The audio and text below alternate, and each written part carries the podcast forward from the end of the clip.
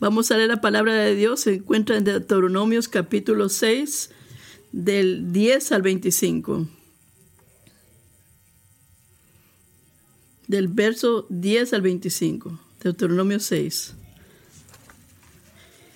Y sucederá cuando el Señor tu Dios te traiga a la tierra que juró a tus padres, Abraham, Isaac y Jacob, que te daría una tierra con grandes y espléndidas ciudades que tú no edificaste, y casas llenas de buenas cosas que tú no llenaste, y cisternas cavadas que tú no cavaste, viñas y olivares que tú no plantaste, y comas y te sacies. Entonces ten cuidado, no sea que te olvides del Señor tu Dios que te sacó de la tierra de Egipto y de la casa de servidumbre. Es el Señor tu Dios a quien temerás. No seguirás a otros dioses, a ninguno de otros dioses de los pueblos que te rodean, porque el Señor tu Dios está en medio de ti. Es Dios celoso. No sea que te encienda la ira de Dios contra ti y te borre de la faz de la tierra. No tentarás al Señor vuestro Dios como lo tentaste en Masá Debed guardar diligentemente los mandamientos del Señor nuestro Dios y sus testimonios y estatutos que te he mandado. Y harás lo que es justo y bueno a los ojos del Señor, para que te vaya bien y para que entres y tomes posición de la buena tierra que el Señor juró que daría a tus padres, echando a todos tus enemigos delante de ti como el Señor lo ha dicho. Cuando en el futuro tus hijos te pregunten diciendo, ¿qué significan estos testimonios y los estatutos y los decretos que el Señor nuestro Dios nos ha mandado? Entonces tú dirás a tus hijos, éramos esclavos de Faraón en Egipto y el Señor nos sacó de Egipto con mano fuerte. Además, el Señor hizo grandes y terribles señales y maravillas delante de nuestros ojos contra Egipto contra Faraón y contra toda su casa. Y nos sacó de ahí para traernos y darnos la tierra que él había jurado que daría a nuestros padres. Y el Señor nos mandó que observáramos todos estos estatutos y que temiéramos siempre al Señor nuestro Dios para nuestro bien y para preservarnos la vida, como hasta hoy. Y hará justicia para nosotros si cuidamos de observar todos estos mandamientos delante del Señor nuestro Dios, tal como Él nos lo ha mandado. Es un honor predicar esta mañana.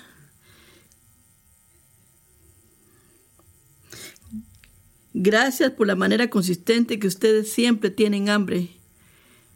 Una de las gracias de esta iglesia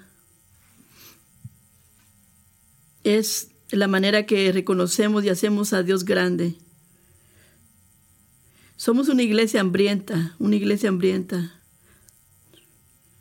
Yo este, he tenido, eh, me he gozado mucho en estar enseñando las últimas clases de membresía. Y es consistentemente decir que una de las cosas que somos como iglesia es escuchar la palabra de Dios, semana a semana. Eh, yo no comparto eso con ustedes para hacer que suene un, un eh, megáfono, sino que es la gracia de Dios trabajando en medio de nosotros. Así que no tomemos, no tomemos en poco que somos una iglesia que venimos con hambre, con apetito por la palabra de Dios. Y eso es dado por parte de Dios. Señor, satisface nuestro apetito esta mañana.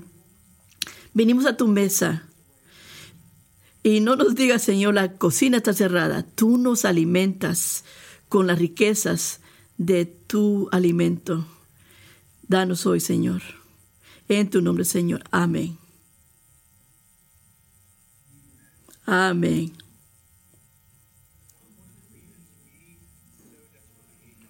Una de las razones principales por que necesitamos de Dios es porque hay muchas, muchos retos en la vida cristiana. Muchos retos.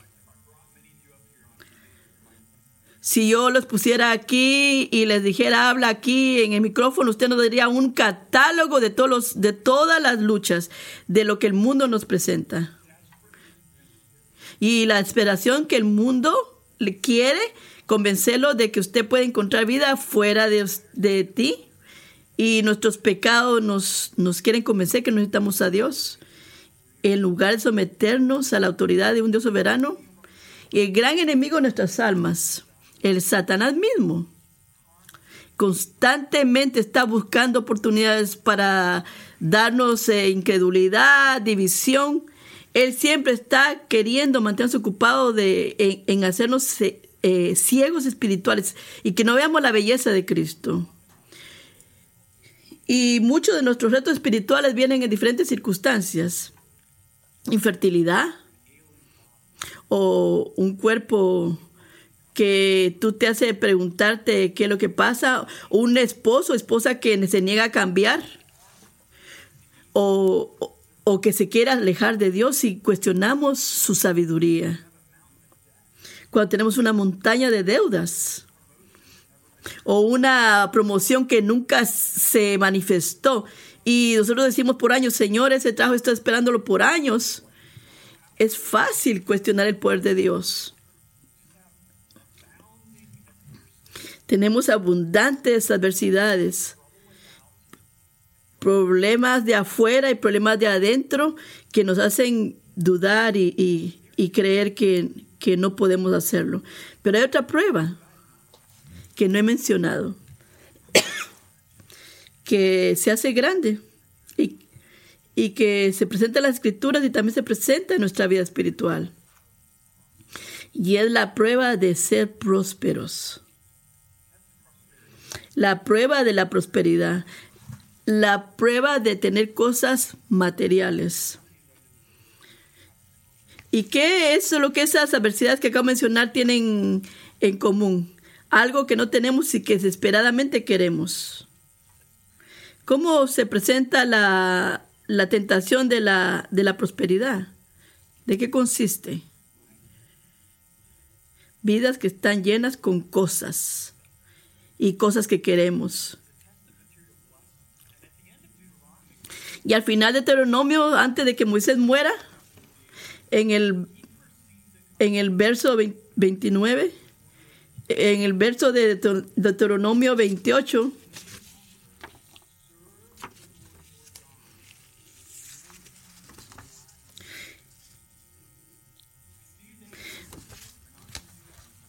Moisés dice, veré un tiempo, Moisés, de que ustedes ya no estarán contentos y se van a quejar y van a alejarse de servir a Dios. ¿Por qué podrían ellos hacer algo así? Moisés da esto en siete palabras. Y Moisés nos da la razón. Y es por la razón de la abundancia. Hermanos, viene un día cuando vamos a, a retirarnos o, alejarnos de Dios. No es porque eh, Dios nos da, sino porque a causa de la abundancia que tienes. ¿Cómo es difícil para aquellos que tienen riquezas entrar al reino de los cielos? Lo dice Jesús. Y los discípulos estaban maravillados. Porque en sus mentes ellos decían, si tienes riqueza, si tienes prosperidad, entonces estás bendecido, estás viviendo tu mejor vida. Ahí es que está todo.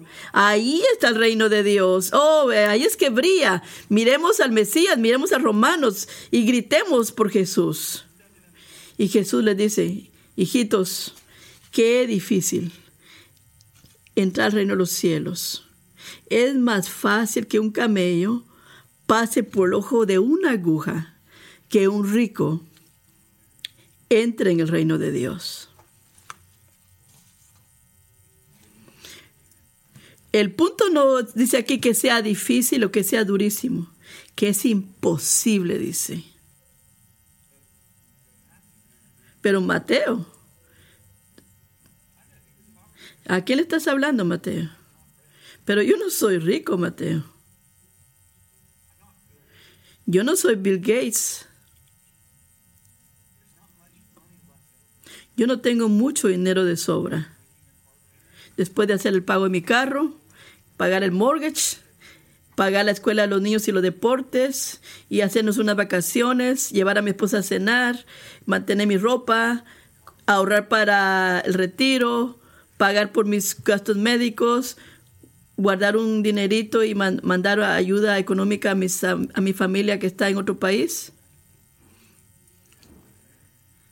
Hermano, si usted vive aquí en Estados Unidos y tienes tu propia cama donde dormir y tienes un carro donde te puedes transportar privadamente, tienes tres comidas, tienes agua limpia y tienes cuidado médico cuando necesitas y tienes un trabajo estable que está sobre encima de lo mínimo, tú estás considerada como la persona más rica en el planeta de la Tierra.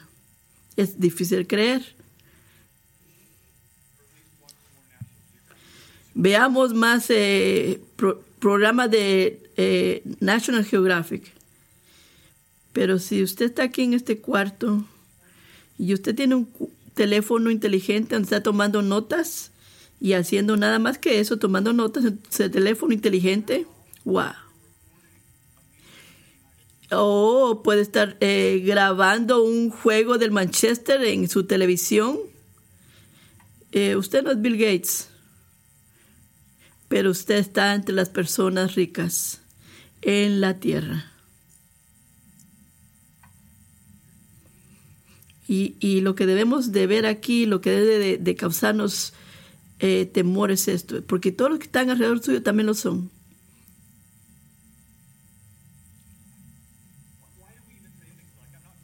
¿Por qué decimos cosas como esta? Yo no soy Bill Gates, porque nuestro sentido de prosperidad eh, siempre lo estamos comparando como alguien, con alguien más y nos comparamos.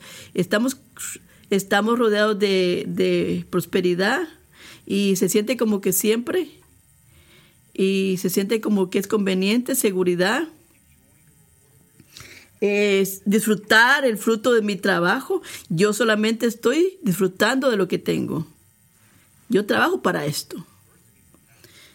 La adversidad son unas pruebas, pero la prueba de la prosperidad, que posiblemente puede ser más retante que un cuerpo saludable y un fuerte eh, portafolio de retiro. Pero Deuteronomio 6, el Señor nos deja saber esto. Eh, el ambiente es importante. Israel está a punto de entrar a la tierra prometida. Eh, han entrado por 40 años en el desierto. Y el Señor está por entrarlos a una tierra que fluye leche y miel. Y usted, y usted podría decir, oh, yo no, no tengo, no quiero tener nada que ver con eso. Pero es una imagen simbólica. es una... Eh,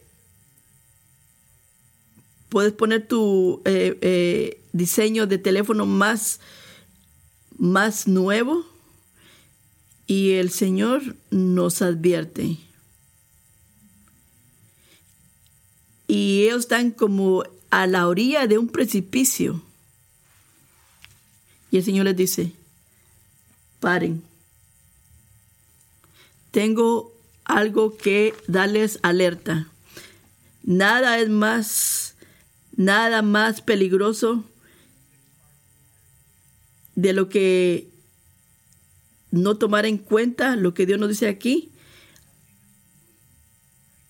Nada está más cargado, iglesia, que poder para destruir nuestras vidas y almas que tu vida próspera.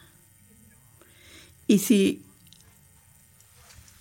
y si adaptamos y si agarramos una actitud eh, de prosperidad,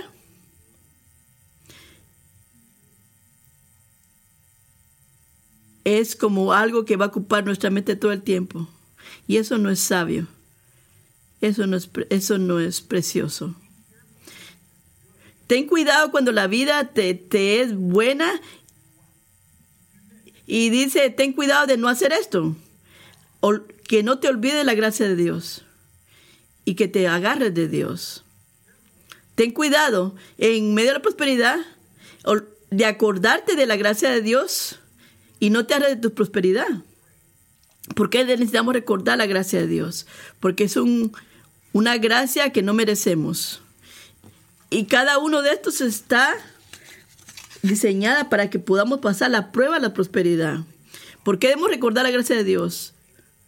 Para que podamos pasar la prueba de la prosperidad y no fallar. Si usted recuerda, la gracia es la única explicación por la que tenemos abundancia. Moisés comienza en el versículo 3 diciéndole al pueblo y invitándoles a que se recuerden todas las, todas las bendiciones que tienen y les esperan. Y en el verso 10 le dice, cuando el Señor tu Dios te traiga la tierra que juró a tus padres, a Isaac y a Abraham y a Jacob que darías, no te olvides, no te olvides. Y no cavaste cisternas que tú no hiciste. Y plantas que tú no plantaste, ten cuidado. No te olvides. ¿Cuál ve un patrón acá. ¿Cuál es el patrón? Que el Señor se deleita en darnos buenas cosas que no merecemos. Este es el punto acá. Dios se deleita de darnos abundante gracia. Eso es lo que la gracia es. Tomó Dios cisternas, casas, cabañas, plantas de las eh, eh, naciones en que de ese entonces como un juicio en contra de ellos y se lo dio Israel como una expresión de su gracia abundante. ¿Y cuál es la narrativa que nos presenta acá? Eh, la tentación es, yo construí esto, yo hice esto. Yo planté esto. Yo me mostré que este, llegué a este pueblo y venía quebrado y quebrada. Y ahora yo soy el prototipo de la mujer o el hombre que se hizo a sí mismo. Yo soy el sueño americano que se hizo realidad. Y necesito aplausos. Y ahí es que está el peligro. Porque amigo, no importa qué tan fuerte trabajes, no importa cuánto sacrifiques, cuántos años trabajaste, estudiaste, cuánto te quedaste tarde, cuántos sacrificios has hecho y las cosas que no hiciste. Y aquí te dice, Deuteronomio 18 te dice, es el Señor, es el Señor. El Señor quien te da el poder de hacer las riquezas. Y eso está en Deuteronomio 18, 18. Y Santiago 1, 16, 17. Amados hermanos míos, no os dejéis engañar. Toda buena dádiva y todo don perfecto desciende de lo alto, del Padre de las luces. Hermanos, no vean, no vean como que lo que está allá, como que todo lo que tienes. Porque aquí dice que todo viene de arriba. Viene de Dios. Viene de Dios, del Padre de las luces o en 1 Corintios 4, 7. ¿Y qué tienes que tú no hayas recibido?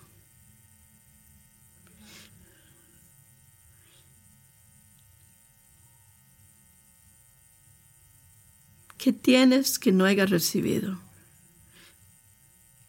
¿Crees que Dios te debe algo o que te debe algo? ¿Ah? Amigos. ¿Crees que Dios te ve algo? ¿Qué tienes que no has recibido? Y si lo recibiste, ¿por qué te jactas como si no lo hubieras recibido? Si tu vida está completa de bendiciones, especialmente cosas materiales, solamente una explicación que debemos ver. Dios Todopoderoso ha sido bondadoso contigo. Eso es todo. La gracia es la razón por tu abundancia. Pero esto no era lo que el pastor creía en su corazón cuando era joven. Yo no creía esto para nada. Como hombre joven yo debo confesar que yo tenía mi corazón, mis valores, mi, mi forma lingüística, mi atención, mis detalles, mis detalles. Es la experiencia que yo creía que por eso es que yo tenía éxito. Y Señor, gracias porque yo no soy menos que, que devuelve papeles dañados o que la ropa no saben coordinarla o que se les olvida la tarea o que no brillan sus zapatos o que no planifican o que no tienen interés en trabajar duro. Ese era yo.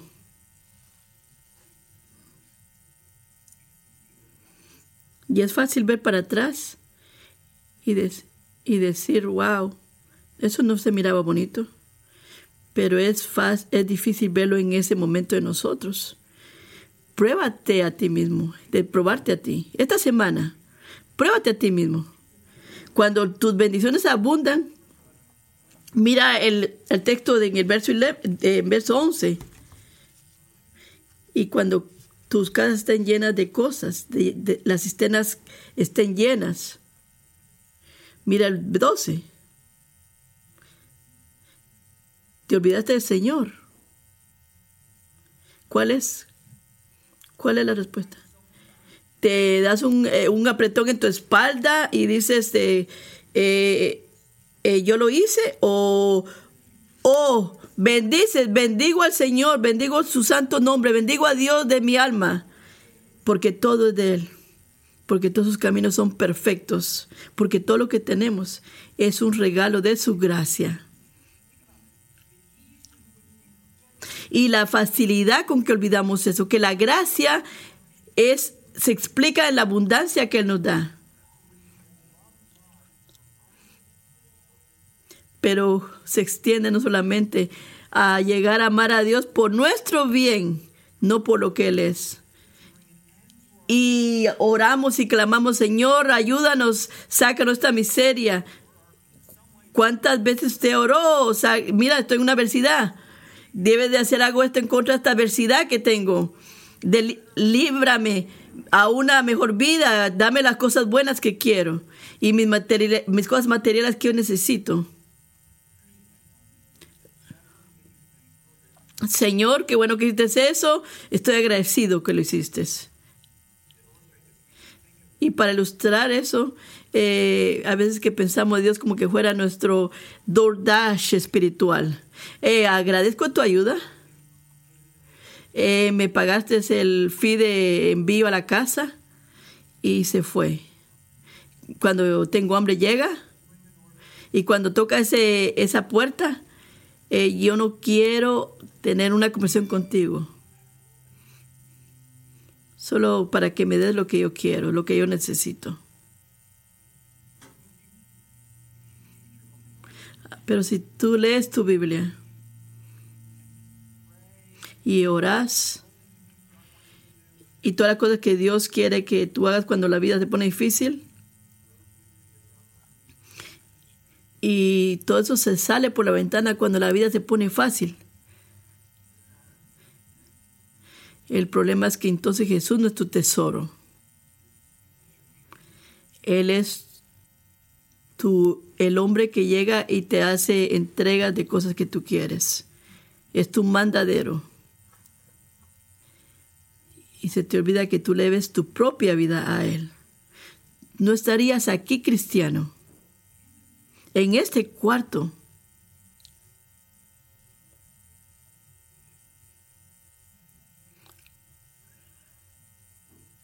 Piensa donde estabas un tiempo. Yo sé mucho de las historias de ustedes. No estarías acá con, con poderte gozar en las cosas de la vida. No podrías si no hubiera sido por la misericordia de Dios. Esa es la explicación de la abundancia, es su gracia. No merecemos, no merecemos que nos enviara un Salvador, porque es que estamos aquí aún ¿Por qué es que tenemos buenas cosas nosotros? Si no es, no eres un discípulo de Cristo, es porque la gracia común lo dice. Porque Él dice que su sol sale sobre buenos y malos y hace llover sobre justos e injustos, es la gracia común. Pero tú eres cristiano. ¿Por qué estás acá? ¿Por qué tiene buenas cosas? Porque Dios es un Dios que nos da su gracia salvadora. Es un Dios que nos ha, ha dado abundante gracia en Jesucristo el que no escatimó a su propio Hijo, sino que también con Él nos entregó todas las cosas. Porque no escatimó a su propio Hijo. ¿Por qué es que podemos experimentar la buena vida? ¿Por qué da la buena vida? Miremos el verso 12. Porque el Señor sacó la tierra de Egipto, de la casa de servidumbre. Por eso es que están acá.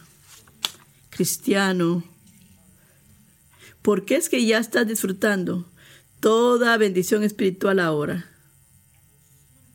Y que pronto también, y que también pronto disfrutarás de las bendiciones en los, en los lugares celestiales. Porque esas futuras bendiciones podrían invadir nuestro tiempo con un tiempo de prosperidad. Aquí está el porqué. porque Dios nos sacó de la tierra de Egipto donde estaban muertos para que te resucitarte a través de la muerte y resurrección de Jesucristo. Para eso es. La gracia de Dios, la gracia de Dios fluyendo desde el Calvario, es la única explicación de nuestras bendiciones materiales. Y, y lo opuesto de olvidarnos de eso es el temor es el temor.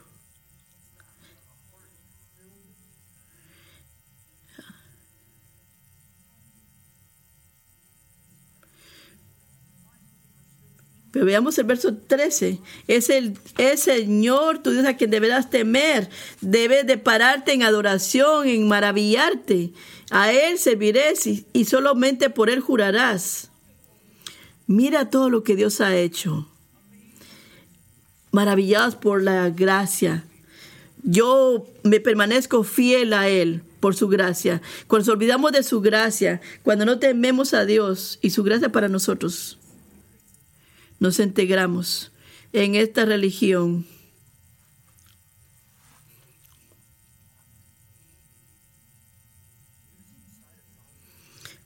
Perder de vista la gracia de Dios es el primer paso hacia la apostasía y irse separando de Dios. ¿Por qué?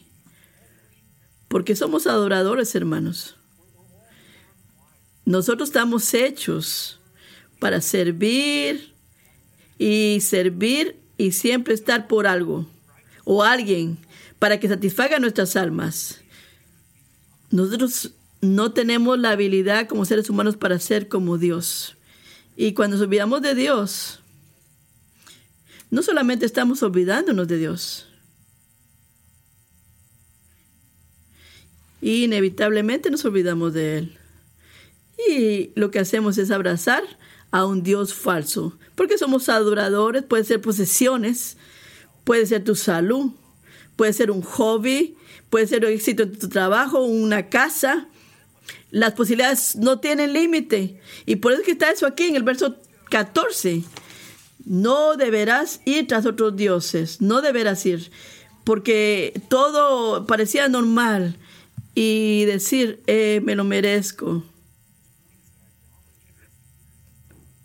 Pero el punto aquí es que la idolatría es el punto principal que comienza cuando olvidamos a Dios.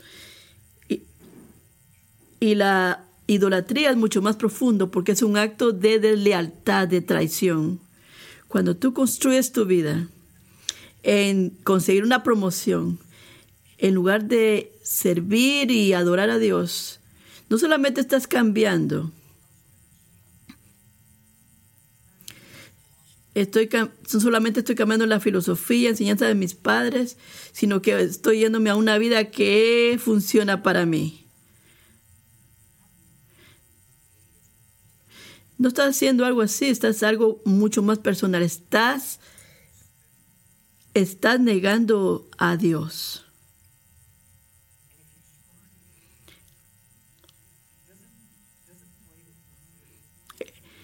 Eh, Dios no va a jugar el jueguito de, ah, el novio al que hirieron.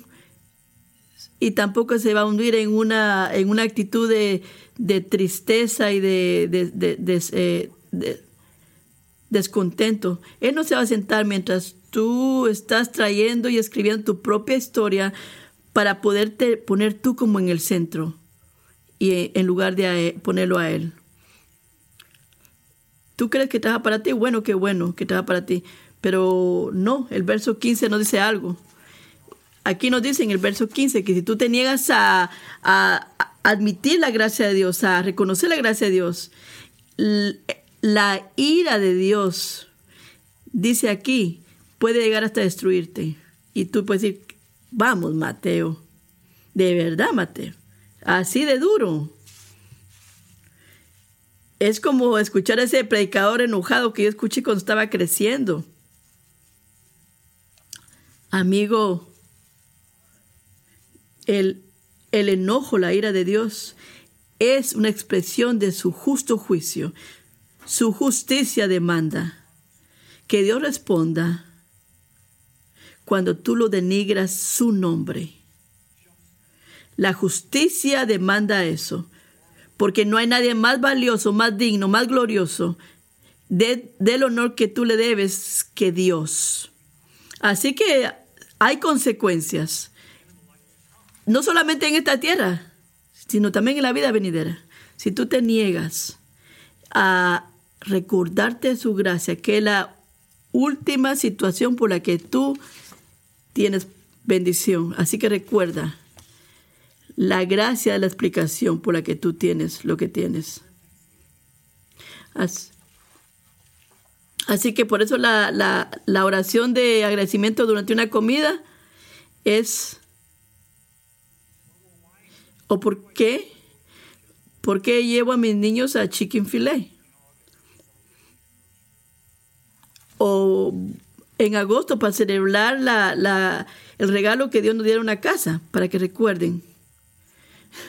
Y también a les gustan las papas de estilo guafo.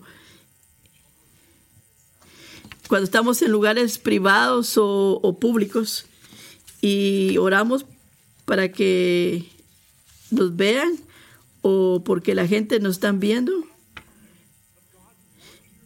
es como una manera de compartir lo que está haciendo en tu vida. No es de adoptarnos y tener esa actitud de no es eso lo que estoy hablando. Es, es tener la humildad de ver la gracia de Dios y estar agradecido y decir gracias, porque los cristianos desagradecidos son una contradicción en sí mismos, porque todo lo que tenemos lo merecemos porque Dios nos ha dado, no, no, no lo merecemos porque Dios nos ha dado su gracia. Aquí vamos al segundo punto. La gracia, la recompensa segura de nuestra fe. Si pasa la prueba de la, prosperidad, ahora vamos al punto 2. La gracia, la recompensa segura de nuestra fe.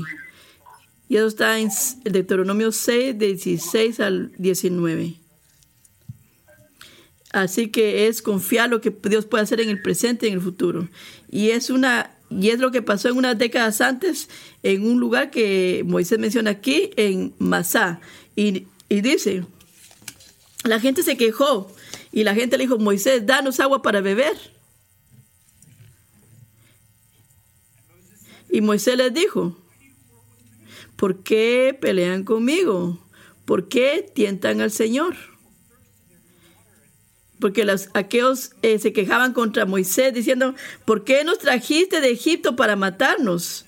¿Y qué va a pasar con nosotros y nuestros hijos cuando tengamos eh, sed de agua? Y Moisés llamó ese lugar Masá, porque ahí ellos tentaron a Dios.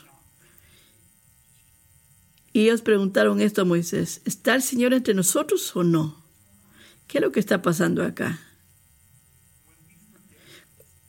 Cuando nos olvidamos de los beneficios que nos da, que es su gracia. Rápidamente pasamos de eso a, murmurar, a estar desconformes, a quejarnos. Nos olvidamos. y hay implicaciones.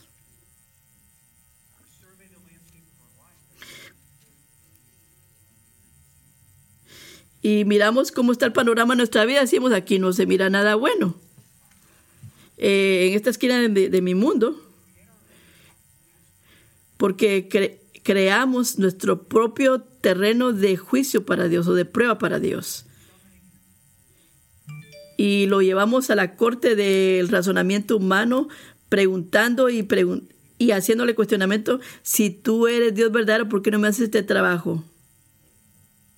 Si tú eres Dios, haz que esta gente pague. Si tú eres soberano realmente, tienes que curarme mi cuerpo. El problema de este pueblo masá o de la, de la queja es una incredulidad de no creer que Dios es bueno y nos olvidamos del Evangelio. Cuando llegamos y, y, y decimos cómo esto luce prácticamente. Cuando cantamos este canto, donde miramos su gracia, donde vemos su gracia en, en nuestro gran redentor, en su gracia redentora. Y nosotros cantamos, su gracia se podrá ver si me das agua ahorita mismo. Así la cantamos.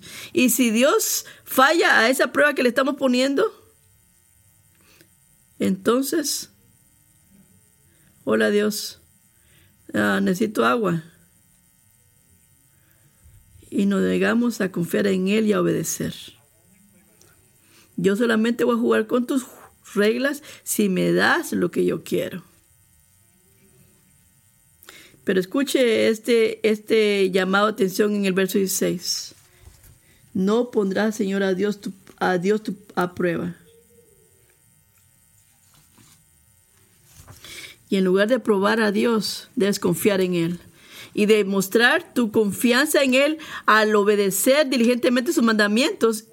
Y mira lo que dice aquí. Y hará lo que es bueno y correcto para que te vaya bien.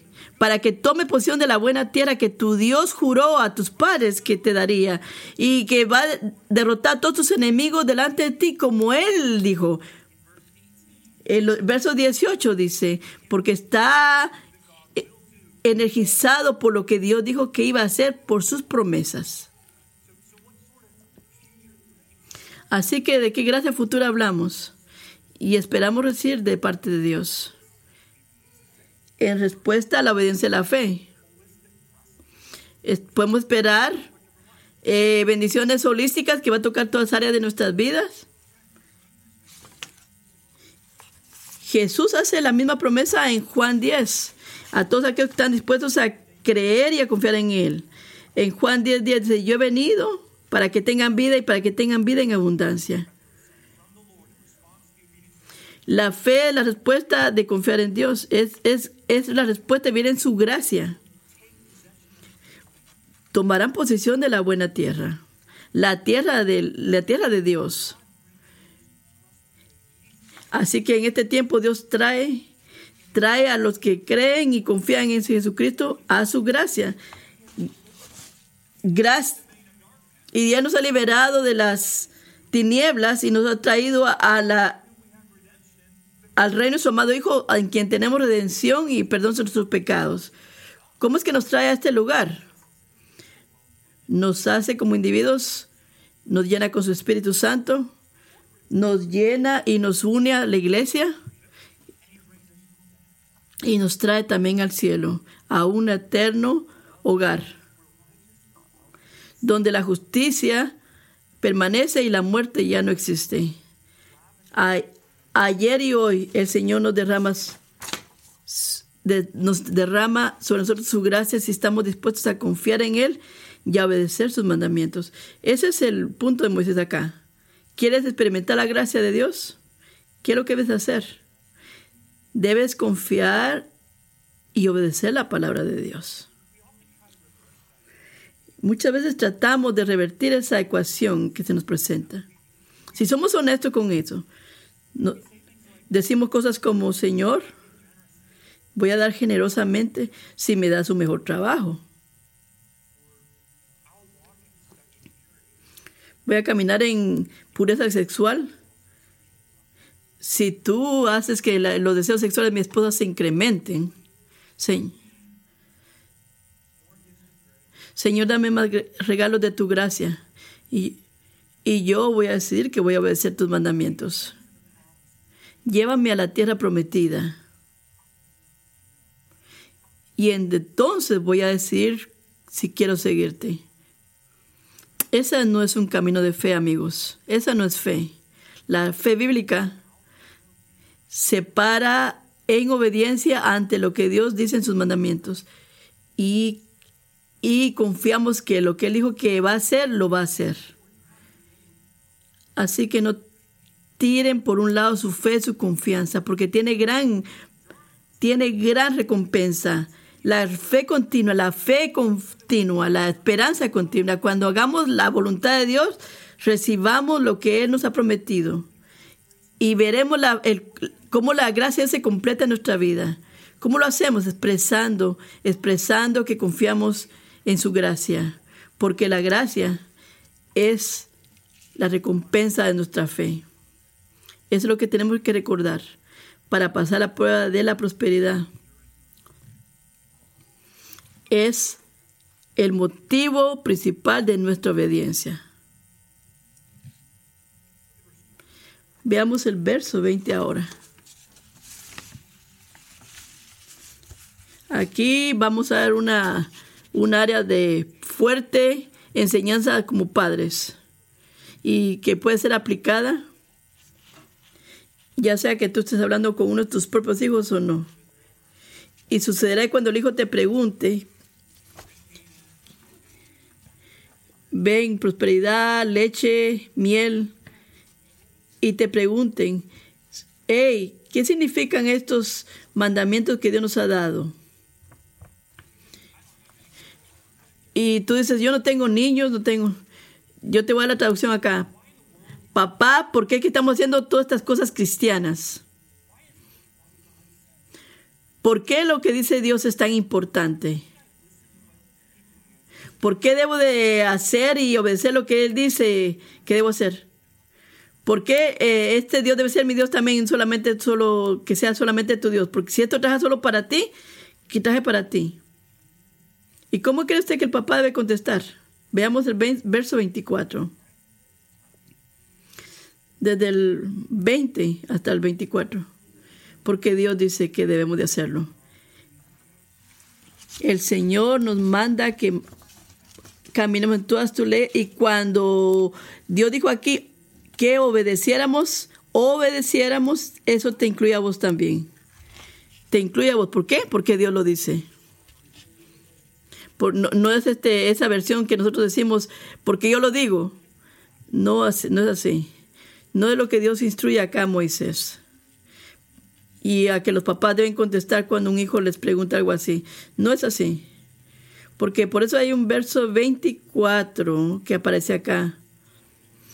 Y, usted dirá, ¿será que la Biblia es una confusión que se pone por aquí y por allá? No, hay una razón, hay un orden acá. ¿Y qué es lo que debemos de decirle cuando nos dicen, ¿por qué fue lo que hizo? ¿Por qué, ¿Por qué es la principal razón por la que debemos hacer esto? Veamos el... Y tú le dirás a tus hijos en el 21, éramos esclavos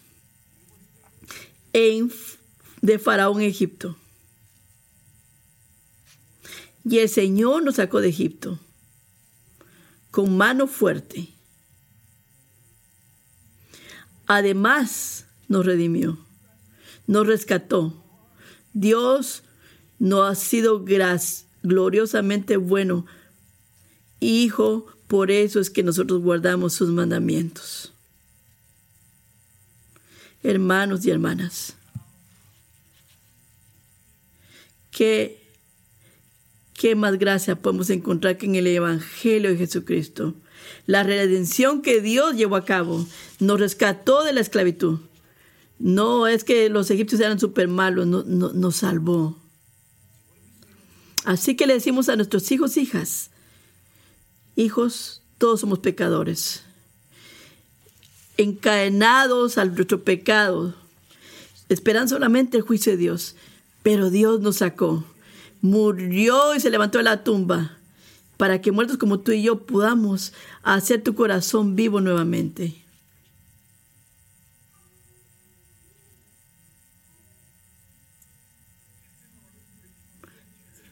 Esto es difícil predicarlo cuando tú ya tienes hijos.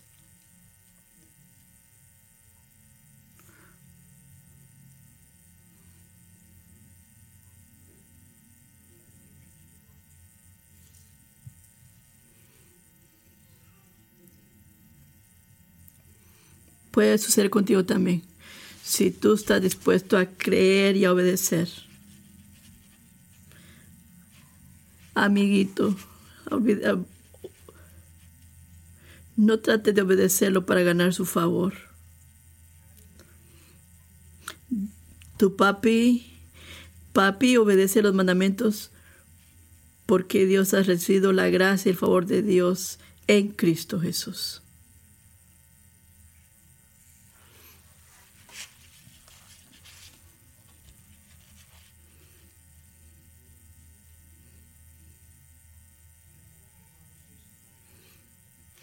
¿Qué tipo de conversaciones ustedes creen que tuve toda la semana?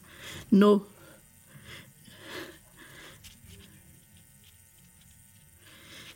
No obedecemos para obtener la gracia de Dios, sino que obedecemos porque tenemos la gracia de Dios. Obedecemos por el Evangelio. Por e-, esa ha sido mi respuesta.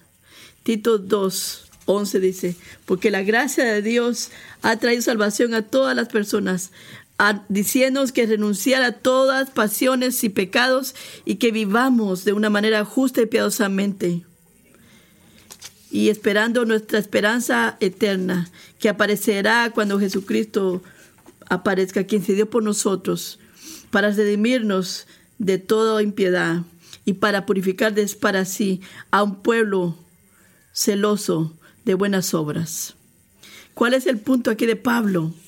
Que que la gracia no remueve la necesidad de la obediencia. La gracia la que nos da el poder y nos completa para que podamos ser obedientes. Si la obediencia es el, el si la obediencia es el auto, la gracia es la gasolina. La gracia que se ha puesto sobre nosotros en Cristo Jesús, que nos hace deseosos, gozosos de querer obedecerlo. Esa es la respuesta. Así que cuando usted esté llamando la atención a sus hijos, tenga cuidado.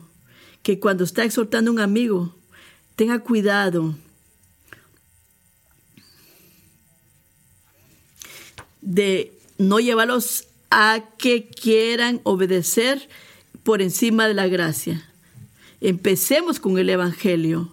Empecemos con el poder de Dios para redimirnos, para lo que Él se deleite en nuestro espíritu, para que encontremos deleite en eso es un lenguaje teológico, es un imperativo, porque Dios, porque Dios ha sido y es el indicativo, porque Cristo y lo que Dios ha hecho en Cristo por nosotros. Este es un ejemplo. Porque es que podemos perseguir la pureza sexual. Porque ustedes no son de ustedes mismos, sino que sus cuerpos pertenecen a Cristo. Así que glorifiquen a Dios con sus cuerpos. ¿Por qué debemos dar sacrificialmente? La, respuesta está en el Evangelio. Porque ustedes saben la gracia de Dios, conocen que cuando Él era rico se hizo pobre, para que por su pobreza nosotros pudiéramos ser enriquecidos. ¿Por qué debemos perseverar? Mire lo práctico de esto. ¿Por qué perseveramos? De todo pecado. ¿Por qué peleamos contra el pecado de la insensibilidad? Romanos 6, del 6 al 7, porque sabemos que nuestro hombre viejo fue crucificado con él para que el cuerpo de pecado sea reducido a nada, para que ya no seamos esclavos del pecado. Porque el que ha muerto ha sido liberado del pecado. Y podemos seguir. ¿Qué es lo que quieres probar? Que la gracia es el principal motivo por que caminamos y vivimos. Y cuando el Señor nos dice en el verso 24 que guardemos todos estos estatutos. Y quizás una parte de usted se pregunta, ok, la prosperidad, ¿por qué Dios no me puede dejar en paz para que yo disfrute? ¿Por qué es que siempre está, quiero más y tocando la puerta? Eh, si yo te necesito Dios, yo te voy a gritar, yo voy a lanzar un grito. Si se me rompe algo, yo te voy a llamar Señor. Eh, ¿Y en qué ángulo está el Señor? Veamos el verso 24. Y el Señor nos mandó que observáramos todos estos estatutos y que temiéramos siempre al Señor nuestro Dios. Siempre. Y eso nos va a preservar con vida hasta este día. ¿Qué es lo que el ángulo de Dios acá? ¿Por qué es que Él está tocando tu puerta? ¿Por qué es que tú puedes experimentar la comisión de pecado? ¿Por qué Dios eh, eh, te sigue hablando en verdad y está tocando y hablando? Es para que sigas a Jesús. Eh, no son conversaciones fáciles de tener. fácil de iniciar, pero a veces no son fáciles recibirlas. Pero ¿por qué es que Dios sigue tocando? ¿Por qué debemos de obedecer todos sus mandamientos? Porque Dios desea hacernos bien. Él quiere darte vida, preservar tu vida. El, Salmo nos dice que cuán abundantes son tus tu gracia que tú dejas derramar sobre los que te aman. Y no es para que tu, eh, que tu equipo gana o, o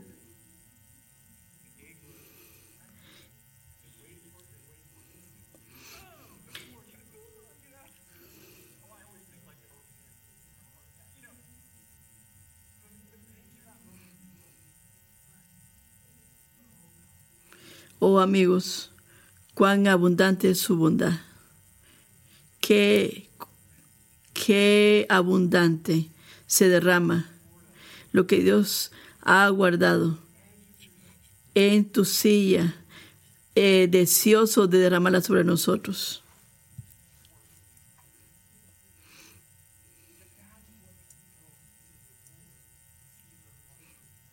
Eso es lo que motiva a Dios darnos. Eh, y es lo que lleva a Jesús a, darse. Eh, la obediencia no es una adición a, nuestra salvación. Es, es la orden divina a través de la cual experimentamos la gracia de Dios, la obediencia. ¿Y por qué es que el camino a la obediencia es así? Es porque es el camino a la vida. Porque hacer todo esto es confiar es nuestra dependencia y sumisión y entregar rendidamente a Él. Y la obediencia nos encuentra en el camino de cómo nos relacionamos con Dios, para que podamos recibir. Y la obediencia es la manera que Dios nos mantiene, para que podamos ser salvados en el último día. Así que no tenga temor lo que dice aquí, dice en el 24, dice. Tampoco se trata de, de lograr cosas. La respuesta correcta es la gracia que tenemos en su redención. La gracia de Dios, amigos. Si usted está en prosperidad y quiere pasar la prueba, recuerde la gracia de Dios, porque la gracia es la respuesta es la respuesta de Dios, es la motivación para nuestra obediencia. No se olvide de eso, no se olvide de Dios. Recuerda su gracia.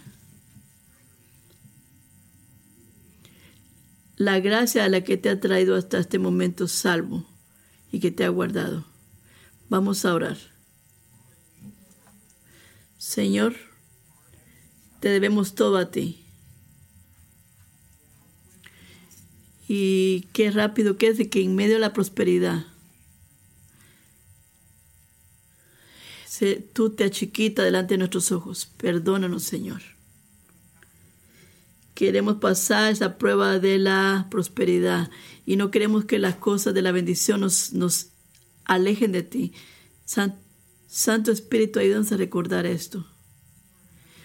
Ayúdanos a recordar tu gracia, que nos agarremos de la gracia de Cristo, que nosotros somos dirigidos y gobernados por un Dios de gracia.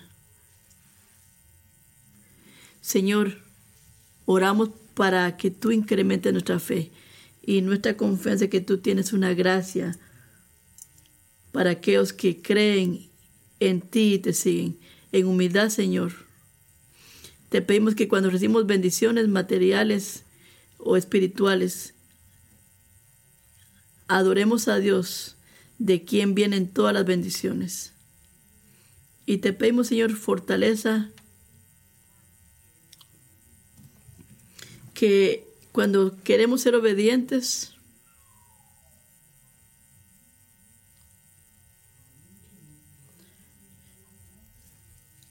que sea el poder, el, el, poder que tenemos para obedecer, es porque tú nos has dado a través de tu gracia.